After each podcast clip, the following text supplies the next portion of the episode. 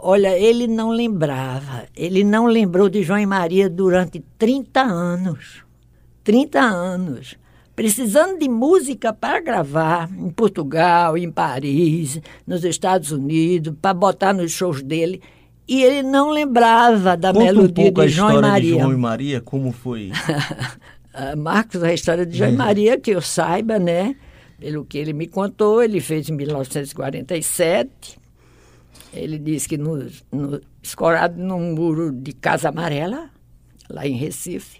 E depois alguém lá, que se encontrava com ele lá nas patotinhas de brincadeiras e tal, de rodas de brincadeira, porque Sivuca gostava muito de, de farrinhas, né? de ficar bebendo e tocando sem compromisso de público. Aí ele fez João e Maria. Alguém lá colocou uma letra que ele disse, ele me disse que quando o rapaz mostrou a letra, ele ficou muito muito triste. Ele não gostou disso, não tinha nada a ver com a música dele. A verdade é tanta que Sivuca esqueceu que João Maria existia. Andou pelo mundo tocando, precisando de música e nunca lembrou-se de João Maria. Deu um branco, como se diz assim. Quando foi em 1977, a Bibi Ferreira e o Paulo Pontes, que eram casados, eh, pediu para Sivuca fazer uma música para Chico Buarque colocar uma letra. E ele estava recém-operado, dos grandes problemas de saúde que ele tinha, do câncer, né?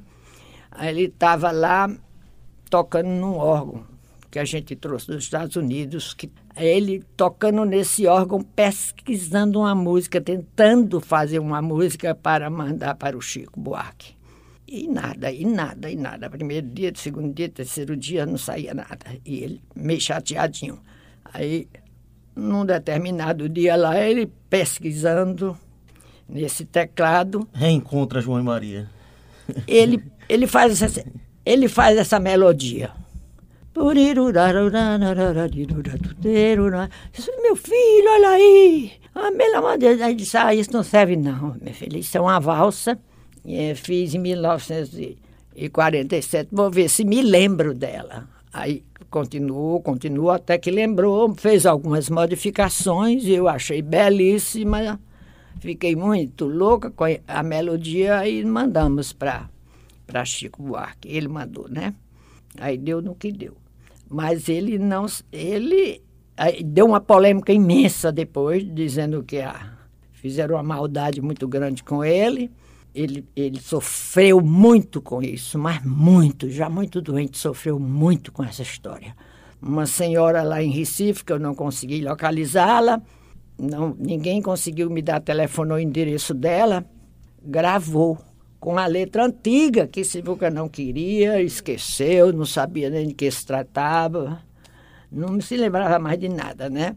Aí ela gravou com a letra bem antiga, botou no CD e numa visita que fez nos bastidores de um show de Chico Buarque, não sei aonde, o Chico também não diz, no depoimento dele na televisão, ela entregou o disco no camarim do Chico, dizendo: Ouça, está aí a faixa tal, tal faixa que você vai ter uma grande surpresa.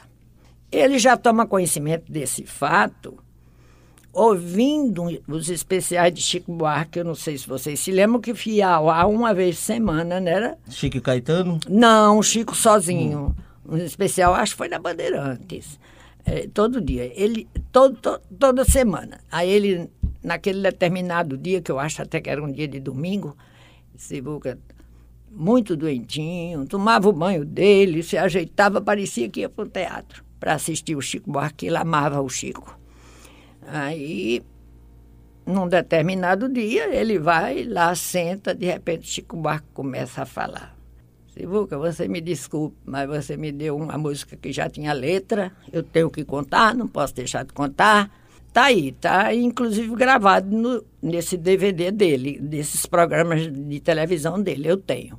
Aí você me desculpe, mas você me deu uma letra já usada. Aí conta essa história. Eu estava no show do sei aonde, não me lembro se foi se fosse foi Fortaleza. Uma senhora aproximou-se no camarim, me entregou o disco dizendo que eu ia ter uma surpresa. Quando eu vi, realmente me surpreendi. Ô, Glória, Aí mas- rindo, né, debochando. Ele disse: Você me deu uma música para eu colocar letra, que já tinha letra. Sivuca não, não autorizou essa letra a esse rapaz. Sivuca não considerou a parceria. Ele depois me dizendo, não considerou. É tanto que esqueceu até a letra, a música. Lembrou-se 30 anos depois. Mas Sivuca passou muito mal, já estava bastante doente, passou muito mal, chorou muito, dizendo, mas o que foi que eu fiz com esse rapaz para este rapaz fazer isso comigo? Aí foi uma coisa que eu também fiquei muito magoada, porque presenciei a mágoa dele e tive que tratar, né, do problema de saúde dele, que era grave, agravou-se muito. Ele ficou muito tempo muito triste com isso. Com mas, mas, essa rusga chegou, eh, ou essa mágoa dele com o Chico, ele conseguiu em algum momento verbalizar isso ao Chico ou isso nunca foi Não, nunca foi ele já morava em João Pessoa, ele já não viajava, ele já estava muito mal, acamado quando isso aconteceu. E o Chico também nunca falou diretamente a ele? Não, não, nunca falou, nunca falou. Estou... Eu tentei falar com o Chico, mas a irmã dele... Ana não deu o telefone dele, a irmã Miúcha, que esteve lá em casa, veio fazer um show aqui em João Pessoa, esteve lá em casa também, não nos deu o telefone dele.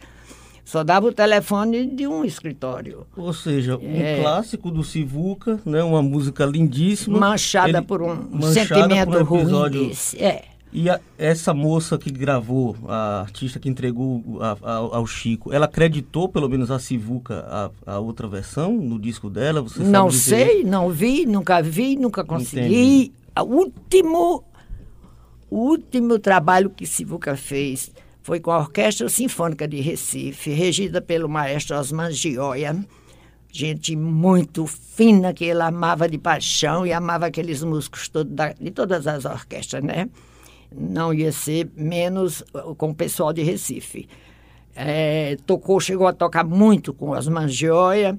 Foi Osman Gioia que proporcionou a gravação sem Osman Joy, a gravação das peças sinfônicas de, eh, não teriam sido registradas. Osman Joia foi uma pessoa importantíssima na vida de Sivuca. Foi graças a ele que o, a obra de sinfônica de Sivuca está registrada. O último concerto que ele fez, não foi o último show, mas foi o último concerto com a Orquestra Sinfônica, foi para Congresso de Neurocirurgiões um congresso internacional que acontecia em Recife. Ele foi fazer o show de encerramento desse congresso. Foi um show muito bonito, só que ele já estava totalmente sem ouvir nada.